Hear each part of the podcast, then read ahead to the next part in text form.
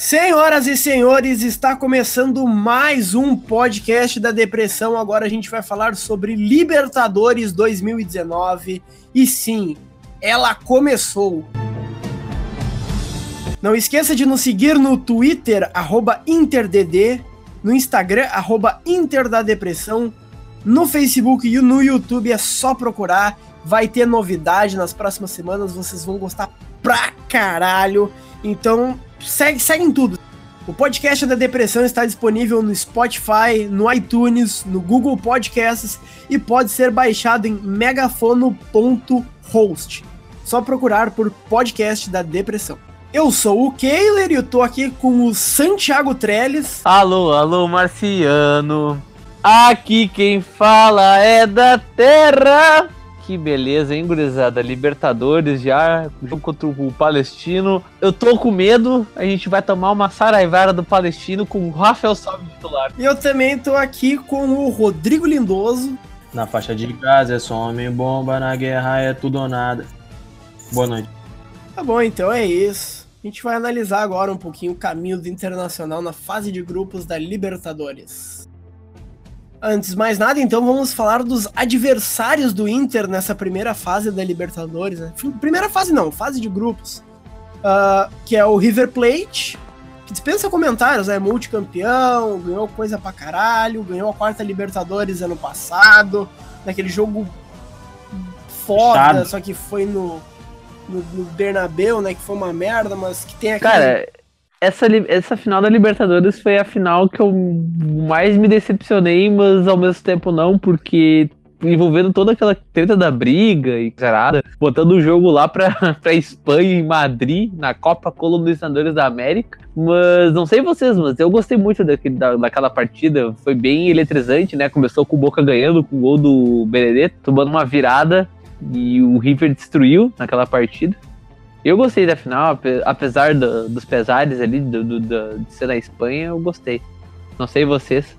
Cara, eu vou falar que eu gostei também, né? E tipo assim, pouca gente se lembra do primeiro jogo. O primeiro jogo também foi bem foda, né? Cara, o primeiro ah, é, jogo. Pouca gente se lembra porque foi no mesmo horário de Inter e Ceará, aquela merda de jogo, cara.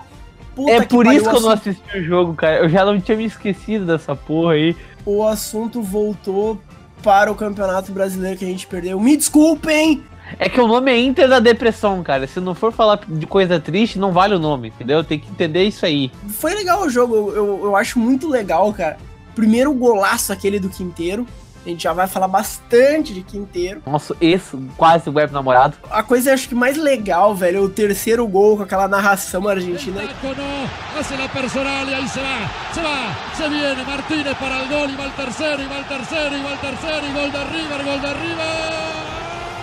Não, não, não existe coisa mais humilhante que aquilo, velho. Nossa. É, e tudo aquilo pro River tomar uma saraivada do time lá do árabe, o ao Alice, porra. Alain. Alain, pra tomar uma. Pra tomar uma taraivada ao Alain do Caio. Como a gente fazia bastante na Série B e em outras competições, guias e tudo mais, a gente sempre alertava pra lei do ex, né? No, no River Plate, eu acho que a gente tem uma e meia lei do ex. A gente tem o ex, que é o Escoco, e a gente tem aquele web namoro, quase deu certo do, do, do, do Quinteiro. A lei do ex, web namorado. Tem todo aquele vídeo do Quinteiro. Olá, mi gente! Bota no áudio, bota na edição aí. Olá, mi gente! Chegou Fernando Quintero, um saludo para Bondi, Colômbia, Internacional de Porto Alegre. Aqui estou com Pedro, el moleque, el boiadeiro!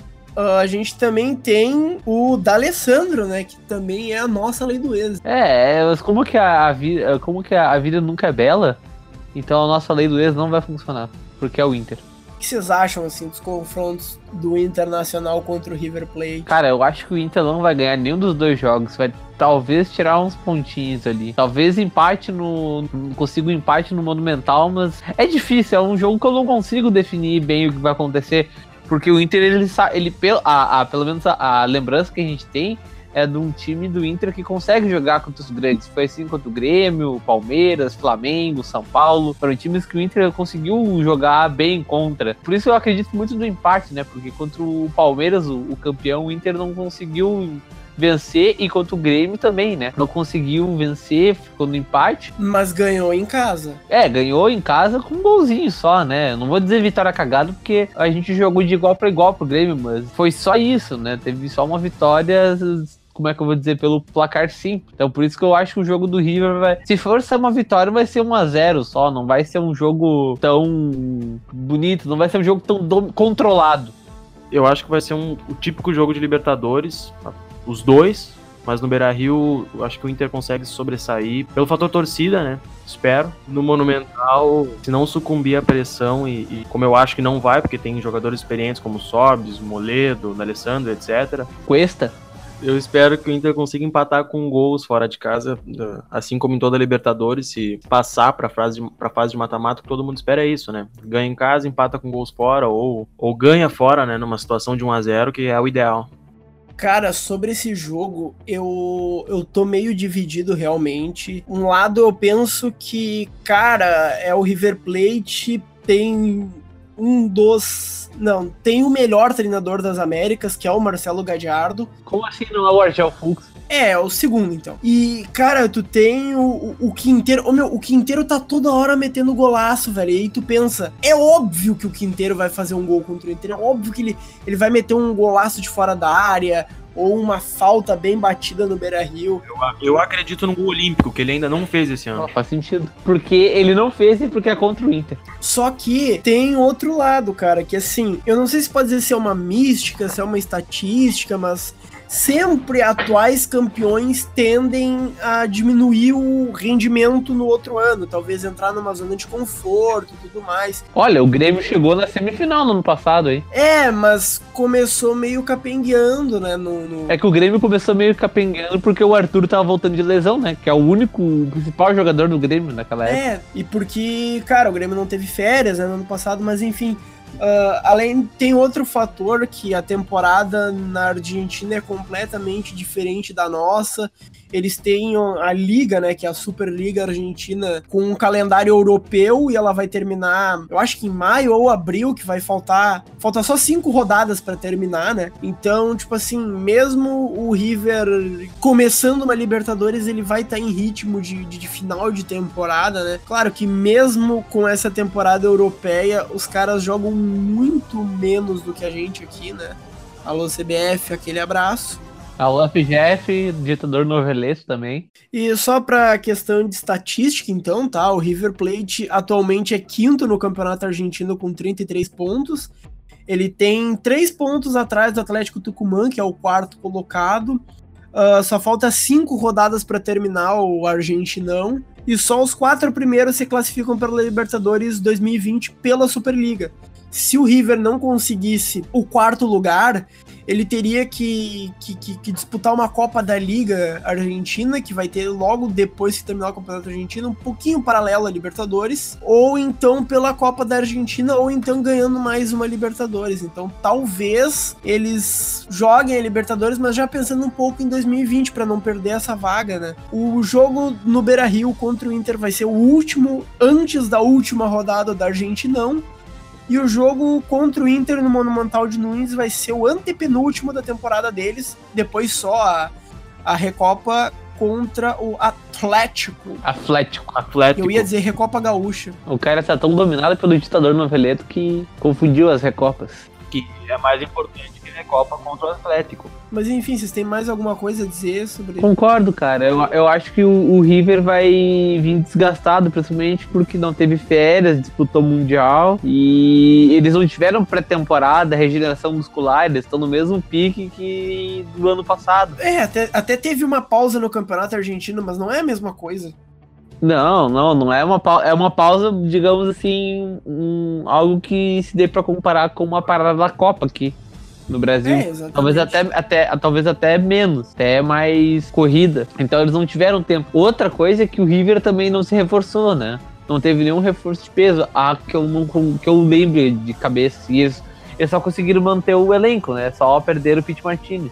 Seguimos então com a equipe que fez história, né? Nesta semana, que foi o Palestino. Como o nome já diz, é um clube fundado por descendentes palestinos, né? Inclusive, é, o patrocinador master deles é o Banco da Palestina. O Palestino ele tem dois campeonatos chilenos apenas. É o décimo maior ganhador do país. E tem, tem três Copas Chile. É, ele tem a mesma quantidade de brasileiros que o Grêmio. Né? Gigante. Eles têm três Copas Chile. A última que eles ganharam foi ano passado. Quase foram rebaixados no Campeonato Chileno, mas foram campeões da Copa Chile. Eles não eram campeões há muito tempo. O último título foi com um cara que a gente conhece bastante, Elias Figueroa Brander. Vocês conhecem? Vocês já ouviram falar nesse nome aí? Olha, eu vou perguntar para os Desimpedidos. Era do Jeromito. Cara, mas sobre o Figueroa. É, o Palestino é o clube que ele foi depois do Inter, né? Em 76, 77. Exatamente. Tem uma história desse, desse fato, né? Que a mãe do Figueiredo ela sentia muito saudades por, do, do país, do Chile, porque pô, o cara ficou 10 anos fora, né, entre Penharol e Inter. E quando o presidente do Palestino veio resolver alguns assuntos no Brasil, ele foi trocar uma ideia com o Figueiredo, né? Aí o Figueiredo pegou e convidou o presidente do Palestino para jantar na casa dele. Quando a mãe do Figueiredo disse assim: Olha, não aguento mais o Brasil, não aguento mais o exterior, eu quero voltar pro Chile. E aí o presidente do, do, do Palestino falou: Cara, eu não tenho condição de, de trazer um Figueiredo, né? Só que o, a, a mãe do Figueiredo queria muito ir pro Chile, né? E aí o Figueiredo então conversou com a diretoria do Inter, perdoou algumas dívidas alguns salários atrasados, não sei se era salário atrasado, mas algumas dívidas que o Inter tinha com ele, se ele se deixassem ir para o Chile, porque o Inter queria vender ele para a Europa. Só que daí o, Figueiredo acabou indo para o Chile. Os dirigentes do Inter até tentaram no final, entregaram para o Figueiredo um cheque em branco, disseram assim: olha, assina aí quanto tu quer para não ir para o Chile. Só que mesmo assim o, o, o, o Figueiredo quis ir para o Palestino, fez história ainda lá. E foi é, é isso.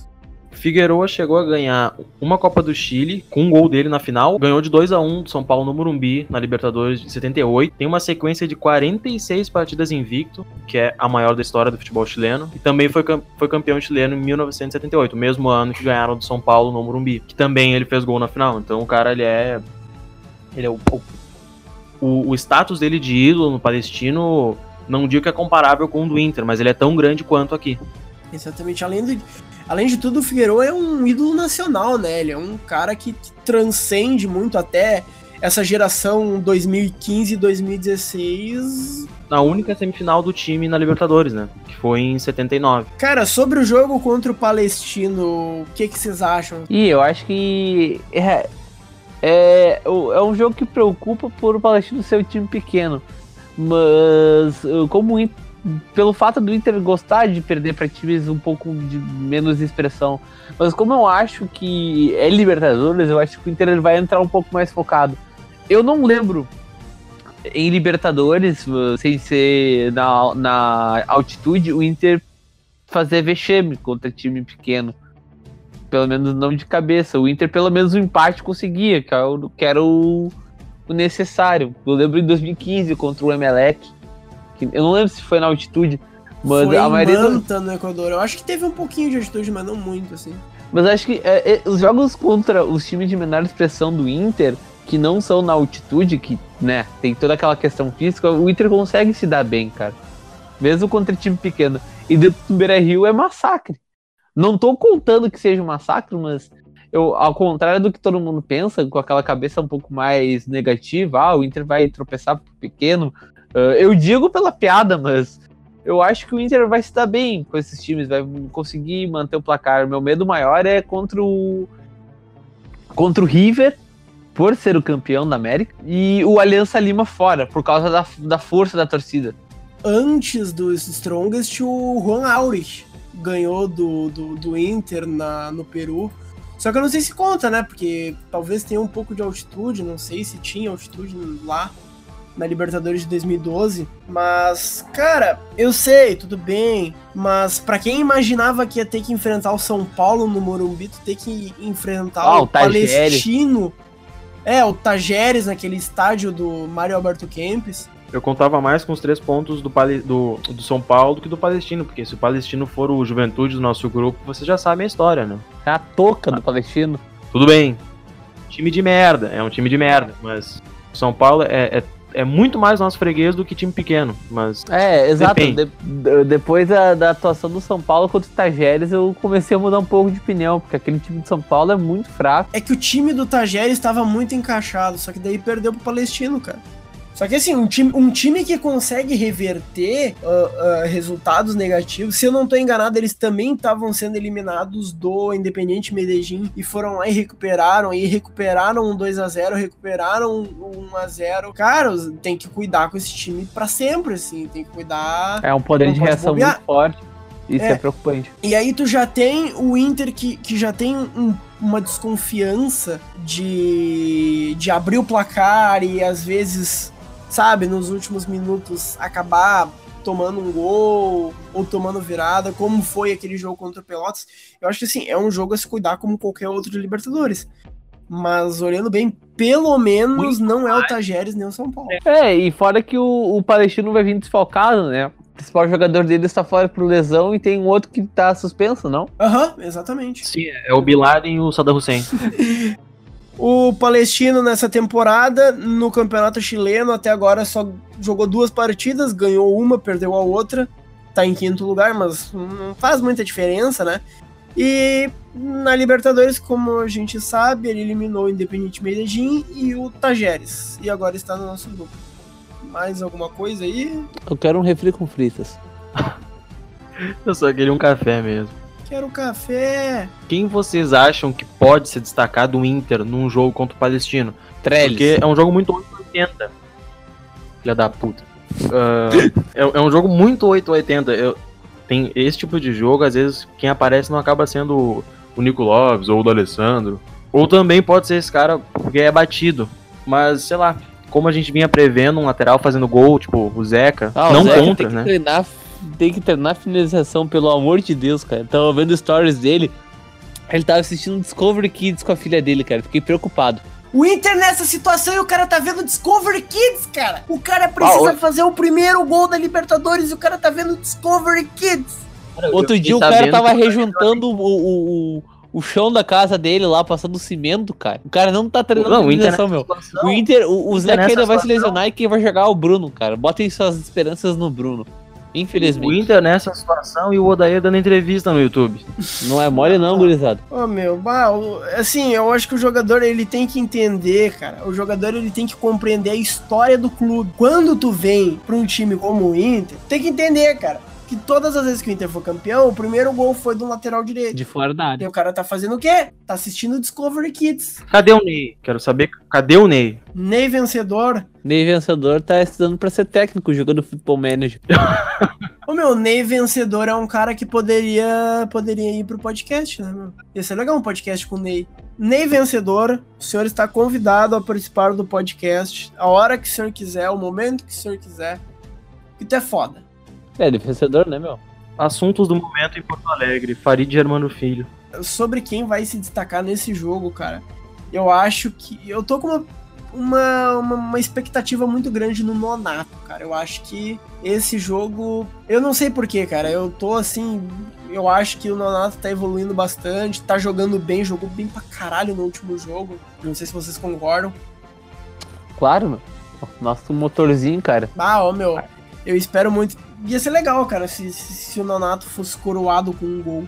Ele com aqueles cabelos balançando ao vento. Uma mistura de Fernandão com Perdigão. Cara, eu, eu acho que essa Libertadores pode ser a dos guris. Tipo, tudo bem, teve, obviamente teve os sobs, né? Mas esse ano a gente tá muito mais carente do que tava em 2006, né? Em 2006 tinha chutando baixo. Só o Fernandão e o Tinga já contavam pelo time inteiro. Esse ano a gente, o, o D'Alessandro, ele não tá no auge físico dele. Continua sendo melhor, mas não para 90 minutos. Ah, no ataque, Trellis. Ah, Pedro Lucas tem muita chance de roubar a vaga dele. O Sobes vai ser reserva ou pelo menos para um É, a, tempo. a questão Paulo do ataque Guerreiro, tem... eu acho que- Exato. Tem até a chegada do Guerreiro, né? Que, pelo que comentam nos treinamentos, é o melhor jogador do Inter. É que assim, ô meu, eu não sei se o Guerreiro vai, vai conseguir chegar entrosado pra, pra fazer para fazer a diferença.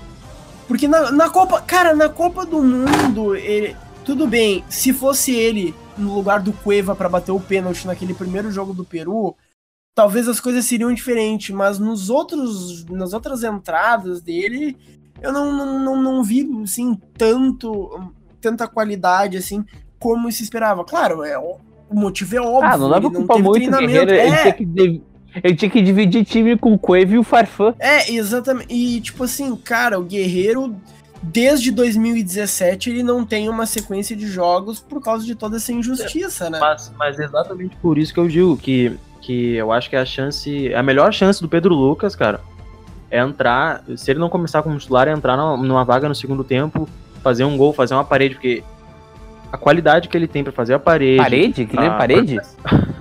Pra jogar sem a bola é, é impressionante pra um cara da idade dele ainda, sem. Verdade, Ele ele tem tem, muita muita, noção. muita Muita força noção. e ele faz o pivô Tem muito bem, muita cara. Me noção, lembra muito do Damião. A noção de espaço dele com a idade dele é uma coisa impressionante. O Damião em 2010 acho que era até mais velho que ele e foi decisivo a full naquela Libertadores, pelo menos na final, né? Uhum. Então, eu acho que ele tem tudo pra garantir o espaço dele com a torcida, com- com a imprensa e principalmente com o Odair, né, que é o mais difícil, saber o que se passa lá dentro, na, até o Guerreiro chegar. Porque quando o Guerreiro chegar, ele não vai começar como titular, não- eu acho que não tem mais espaço pra carteiraço.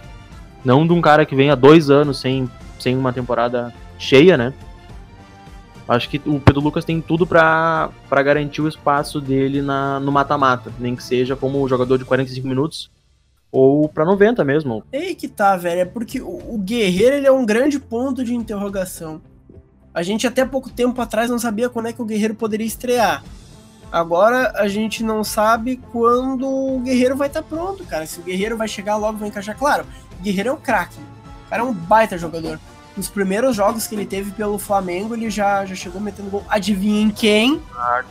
O carro. O Mas- guerreiro chegou.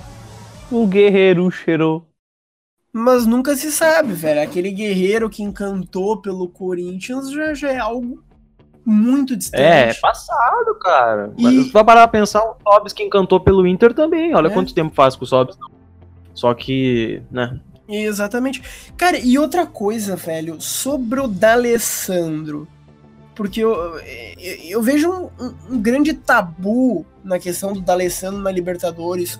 Ou tem que ser 8, ou tem que ser 80. Na minha opinião, eu acho que o D'Alessandro, ele.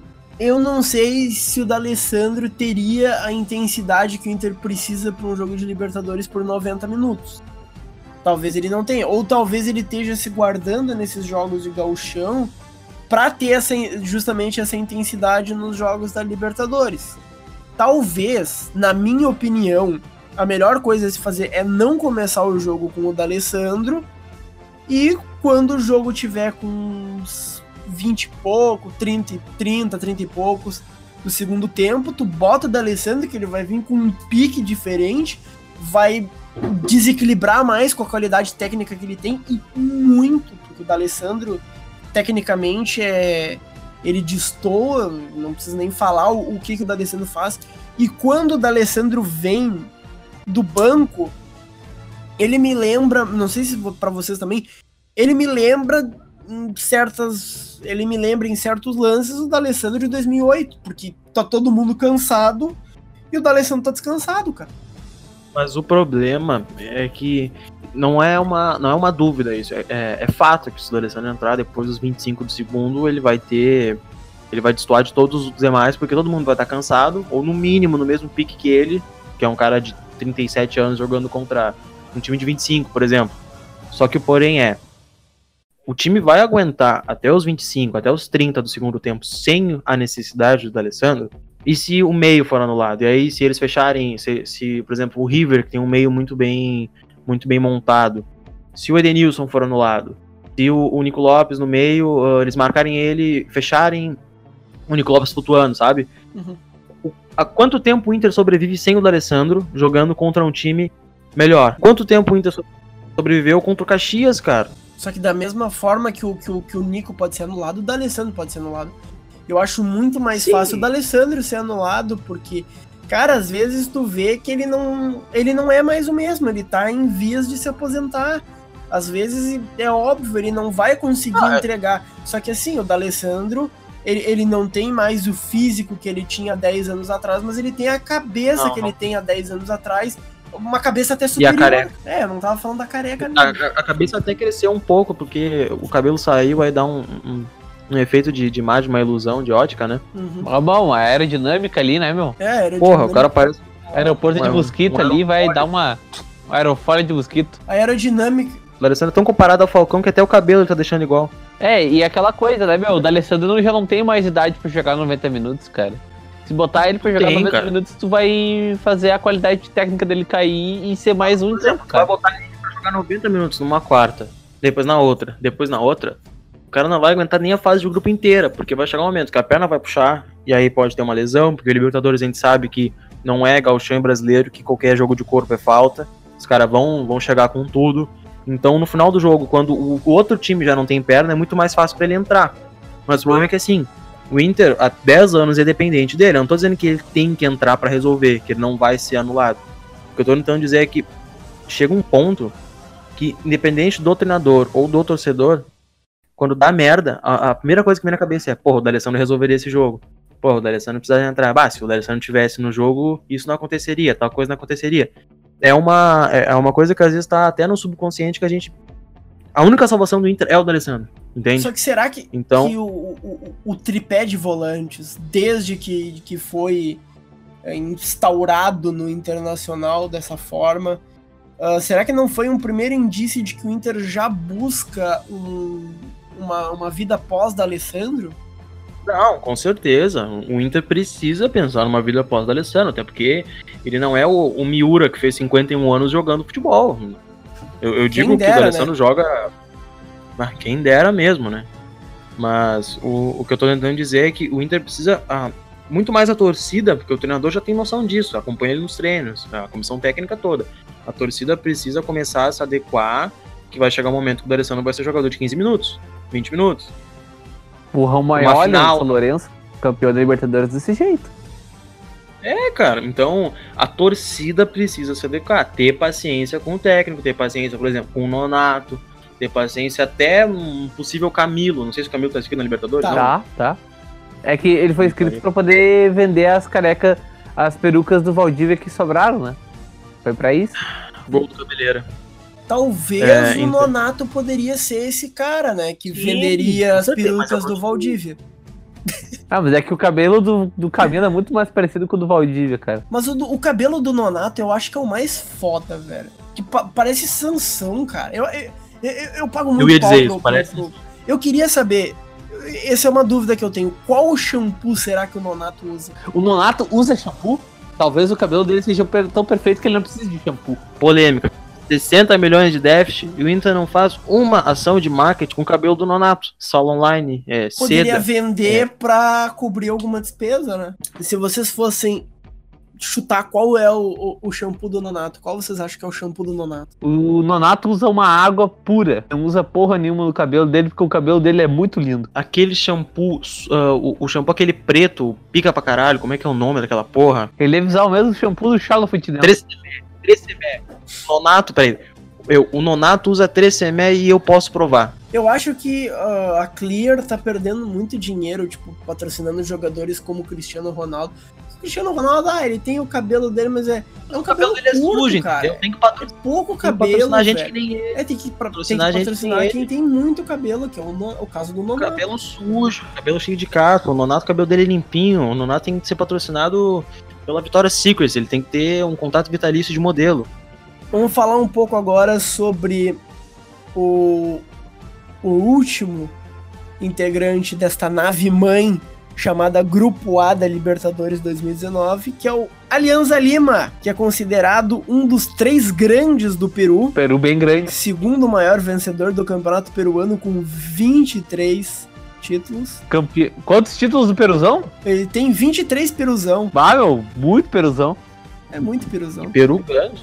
E Bah. foi classificado ah, pela para essa Libertadores porque ele foi vice-campeão do Piruzão 2018. Eles foram apelidados como El Equipo del Pueblo.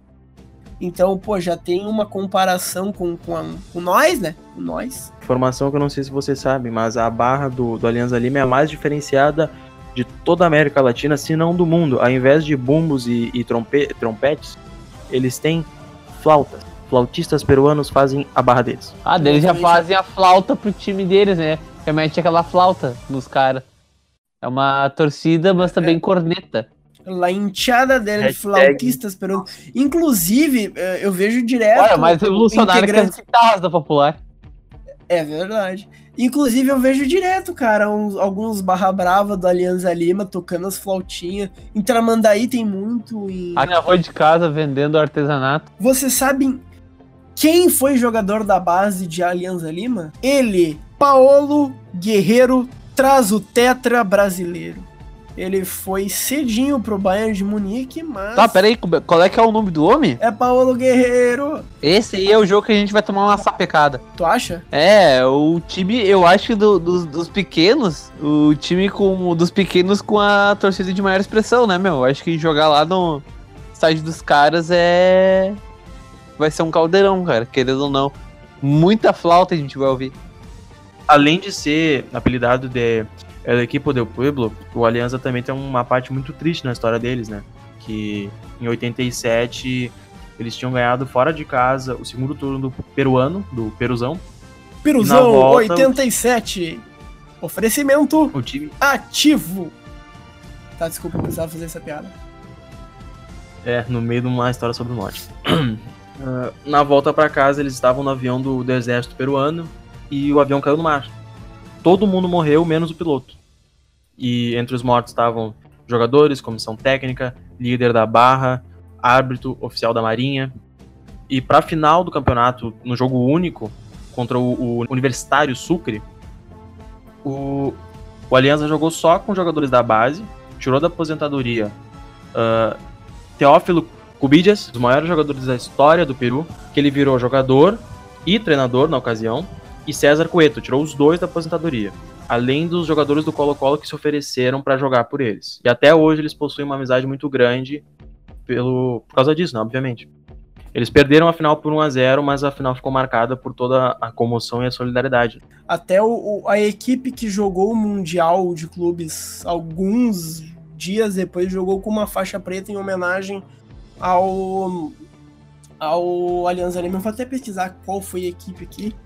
Deixa eu ver, Intercontinental 87, eu acho que foi o Penharol. Foi, exatamente, foi o Penharol contra o Porto. E eles jogaram com uma faixa preta em homenagem ao, ao Alianza Lima. E, cara, é um período triste, trágico e que tem muitos, muitos mistérios, né? Porque o único sobrevivente é o piloto. Ele nunca concedeu entrevista, nunca veio a público explicar o que aconteceu. Então, Mas ninguém sabe porque o avião caiu.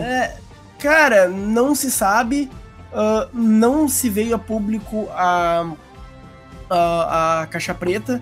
Existem várias teorias conspiratórias das mais variadas, assim. Cara, é, Eu não um, li. é algo Teorias são boas? Cara, é uma teoria de que tinha.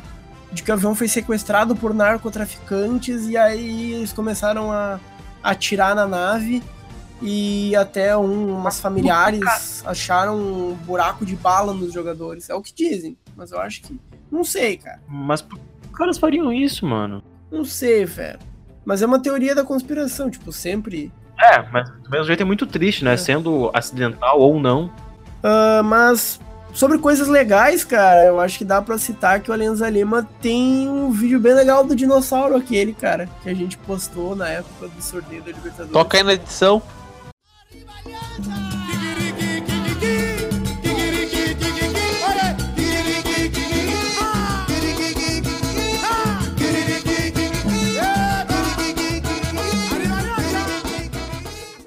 É, eu tô tocando o áudio, mas se vocês quiserem ver o vídeo, é muito legal. ah, a gente vai botar no Twitter, arroba InterDD, lá a gente vai postar o videozinho da Alianza Lima. Ah, cara, sobre os jogos contra o Alianza Lima, o que, que vocês acham, assim? No Beira Rio ganha e fora perde. Hum, eu aposto em vitória nos dois. Ou pelo menos um empate fora. Esses times não me passam muita confiança. A- apesar da torcida deles ser um grande adendo, assim como a nossa, mas. Eu Acho acho que a gente tá falando do pra Inter, ganhar né, meu? O Inter gosta de dar umas peidadas. Enfim. Não sei, eu tô, eu tô bem confuso. Sobre o, o, o Alianza Lima, eles jogaram quatro partidas nessa temporada, dois amistosos contra o Barcelona de Guayaquil, perdeu um, ganhou o outro. Uh, e no Piruzão 2019 eles ganharam uma e perderam outra, estão em sexto lugar. Cara, eu acho que no Beira Rio. Eu não vou dizer que vitória certa, mas o segundo jogo da Libertadores, o primeiro em casa, uh, não tem como o Inter perder. Tá me lembrando muito aquele Inter Universidade de Chile em 2015, e eu acho que o Inter ganha ao natural esse jogo. Já o jogo de volta me assusta um pouco, uh, até porque é a reta final, né? É o penúltimo jogo. O Inter viria de três resultados em casa. Não sei. Acho que se até eu acho que até lá o Inter encaixa um pouco melhor. Eu acho que dá para ganhar esse jogo, inclusive. Cara, é aquilo que eu falei, meu. Em casa, acho que o Inter ganha, justo por ser a estreia em casa, né? Vem toda aquela empolgação, aquele gás a mais para vencer. Mas fora, eu acho que a flauta vai ser muito alta da torcida e o Inter vai tomar uma saraivada. Num geral, eu acredito que fora o River, o Inter tem, acho que 85% de chance de, de ganhar pelo menos um dos jogos e empatar o outro. Perder, para mim, é a menor. Mas, como é o Inter, a gente pode jogar aí 60-40. Né? A gente nunca sabe o que esperar do Inter. E. É o Inter, né, meu? É a Libertadores. Considerações finais? Bom, acho que. É Libertadores! Botaria aquela campanha de marketing furada do Inter. Uh... Ah, eu, eu tô empolgado, cara. Faz muito tempo que eu não vejo o Inter jogar Libertadores, por mais que o meu lado racional uh, pondere um pouco nos resultados, eu tô muito, muito ansioso e eu quero muito que o Zeca abra o placar, cara. Tá tudo nas tuas mãos, cara. Larga aí o Discovery Kids e vamos treinar a finalização, porra. E para de bater laje também, né? Não é mole, não. Eu acho que um, um, jogador que. Eu não digo que passa batido, porque agora todo mundo valoriza ele, mas que discretamente vai fazer toda a diferença nessa fase de grupos vai ser o Edenilson ele praticamente o, vai ser o, o, cara que vai comandar o meio, porque o Nonato ele, ele é mais novo, tá? O, o, se o Nico jogar de camisa 10, talvez seja ele, mas Dourado vai fazer a função de só sair jogando e o Edenilson vai ser o cara, a engrenagem principal do time. Eu acho que discretamente ele vai comandar. Se o Edenilson for bem, o time vai bem. Se anularem ele, aí o time vai ter que achar uma válvula de escape. Então, vai ser como foi o Brasileirão ano passado. Pouco a gente reparava nele até que chegou no final, todo mundo percebeu que, que ele era uma peça-chave no time até hoje. É. Enfim, Libertadores vem aí, né? Mais uma vez, mais uma Libertadores em nossas vidas. Eu já estava com muitas saudades. Eu não aguentava mais ficar ligando a TV e o único entretenimento de Libertadores era secar. Agora a gente pode participar um pouco, pode sofrer um pouco. Pra, a gente achava que o nosso grupo ia ser o grupo da morte, né? Pelo São Paulo e na pré-Libertadores. Talvez não seja mais o grupo da morte, não sei quem sabe, não... mas é foda porque que a palavra a língua é chicote da bunda, né? Mas em teoria a gente se deu bem, a gente teve uma sorte, a gente podia pegar um São Paulo com, com jogadores como Hernanes, Uh, não, com, não tem o Trellis, por exemplo, que é um reforço para São Paulo. A gente podia pegar o Tajeres, que tem um time ajeitado. Eu gosto bastante daquele Poquetino. Guinha Azul é um, é um indígena imortal, como diz o Nando Rocha. E, e a gente pegou o Palestino, né? Um modesto Palestino. Então, talvez a gente tenha um pouquinho de sorte, né? Já comece sem tanto aquela preocupação de ser eliminada na fase de grupos já tendo um pouco mais de coragem para já disputar um primeiro lugar contra o atual campeão. Enfim, não, não dá para saber o que vem ainda, a gente tem que só esperar, né? Então é isso. Faça sua festa, torcedor colorado, erga sua bandeira, vá ao gigante e sempre escute o podcast da depressão, né? Este é o primeiro que, que a gente está falando sobre a Libertadores. A gente ainda vai falar muito sobre essa Libertadores, se Deus quiser, até o final do ano. Então siga a gente em todas as redes sociais, arroba InterDD no Twitter, arroba Inter da Depressão no Instagram, YouTube, Facebook, é, Inter da Depressão. Sigam nessas duas plataformas que vai ter novidade em breve. O podcast está disponível em Spotify, iTunes, Google Podcasts. Uh, tem até um QR Code ali que eu fiz, testei e funcionou. Então, tipo assim, dá tu, tu pegar assim, colar esse QR Code aí, pá, bota ali o celular. Se a gente puder fazer um pedido só, que qualquer postagem com o link rende um pouco menos. Se puder dar o RT, tipo, real, dar o RT comentando, ou só dar o RT quando gostar ajuda bastante, porque tem gente que acaba não vendo por causa do link, tanto no Facebook compartilhar, tanto no Twitter, o RT, comentado ou não, ou até responder a postagem com, com o que achou, alguma parte, etc. Exatamente. Quanto mais interação, mais o podcast acaba se propagando. Exatamente. Eu acho que principalmente comentários, né? Que é muito legal quando a galera interage e diz, ah, eu gosto quando vocês fazem tal Pode coisa. parecer que não, pode parecer que não, mas a gente adora ler os comentários. Eu vejo Mais todos. comentários, a gente é, é um feedback necessário pra gente, que muitas vezes vocês acham que vocês vão responder o comentário, a gente não vai ver, não. A gente tá sempre lá curtindo, respondendo, interagindo, até na DM a gente tá respondendo, interagindo, então interajam com a gente que a gente vai interagir com vocês. A gente tenta ficar o mais próximo possível, ler tudo, desde reclamação até elogio e, e manter o padrão que vocês gostam. O podcast é, é muito mais da página pros seguidores do que nosso pra nós. Exatamente. E eu acho muito legal, cara, até quando o pessoal comenta, bah, eu não gostei de tal coisa, porque daí tu, tu já tem o norte, cara, tu já, já, já, já te segue assim, tu já pensa, olha, talvez o, o pessoal. Porque assim, um comentário é uma amostragem, talvez uns 10, uns 100 que não, que não comentaram, sabe? E essa questão do compartilhamento é muito importante, porque quanto mais compartilhamento, mais a gente se destaca. Quanto mais a gente se destaca, mais a gente consegue criar conteúdo para vocês. Então é bem legal quando vocês compartilham tanto os podcasts quanto os vídeos, tudo, tudo, tudo. Então, quanto mais vocês interagirem com o nosso conteúdo, mais vai ter e, e vai meio que criando uma bola de neve, né? Ah, como último recado, eu quero que vocês aguardem as novidades que a gente vai ter nas próximas semanas, porque eu tava dizendo desde o começo ali, aguardem novidades, aguardem novidades, porque eu achava que ia acontecer uma coisa. Só que vai acontecer uma coisa completamente diferente, uma coisa muito mais legal, muito mais legal. Então assim, cara, vai ser um negócio espetacular. Então, faça espetacular. espetacular, como diz o Diego Aguirre. Então assim, Ah, o grande Wilson Matias. É. Espetacular. é, também, né? Eu acho que eu tô confundindo com aquele. Internacional esquece Wilson Matias na concentração do hotel. É, esse foi um episódio trágico da nossa história, né? Mas enfim, cara, eu não sei se eu posso dizer agora o que, que pode ser que aconteça nas próximas semanas. Vou deixar um Deixa pouco. Não, porque a a Jéssica, a Jéssica do RH, a Jéssica do RH vai ter que entrar em contato contigo. Exatamente. É verdade, meu. E dessa vez aí botaram Viagra no café dela, então te cuida. Não é Viagra é ativo. Então, assim. Vocês gostam disso? Então, cara. Então, façam o furdunço de vocês. De sempre, de compartilhar, de comentar, sabe? E fiquem com Deus. Até uma próxima. Agora a gente pretende seguir com um podcast por semana. É uma promessa de mindinho. Eu estou com o meu mindinho apontado para Ah. vocês, seguidores. É isso aí. Um abraço, falou e tchau! Eu tô com a mão no saco.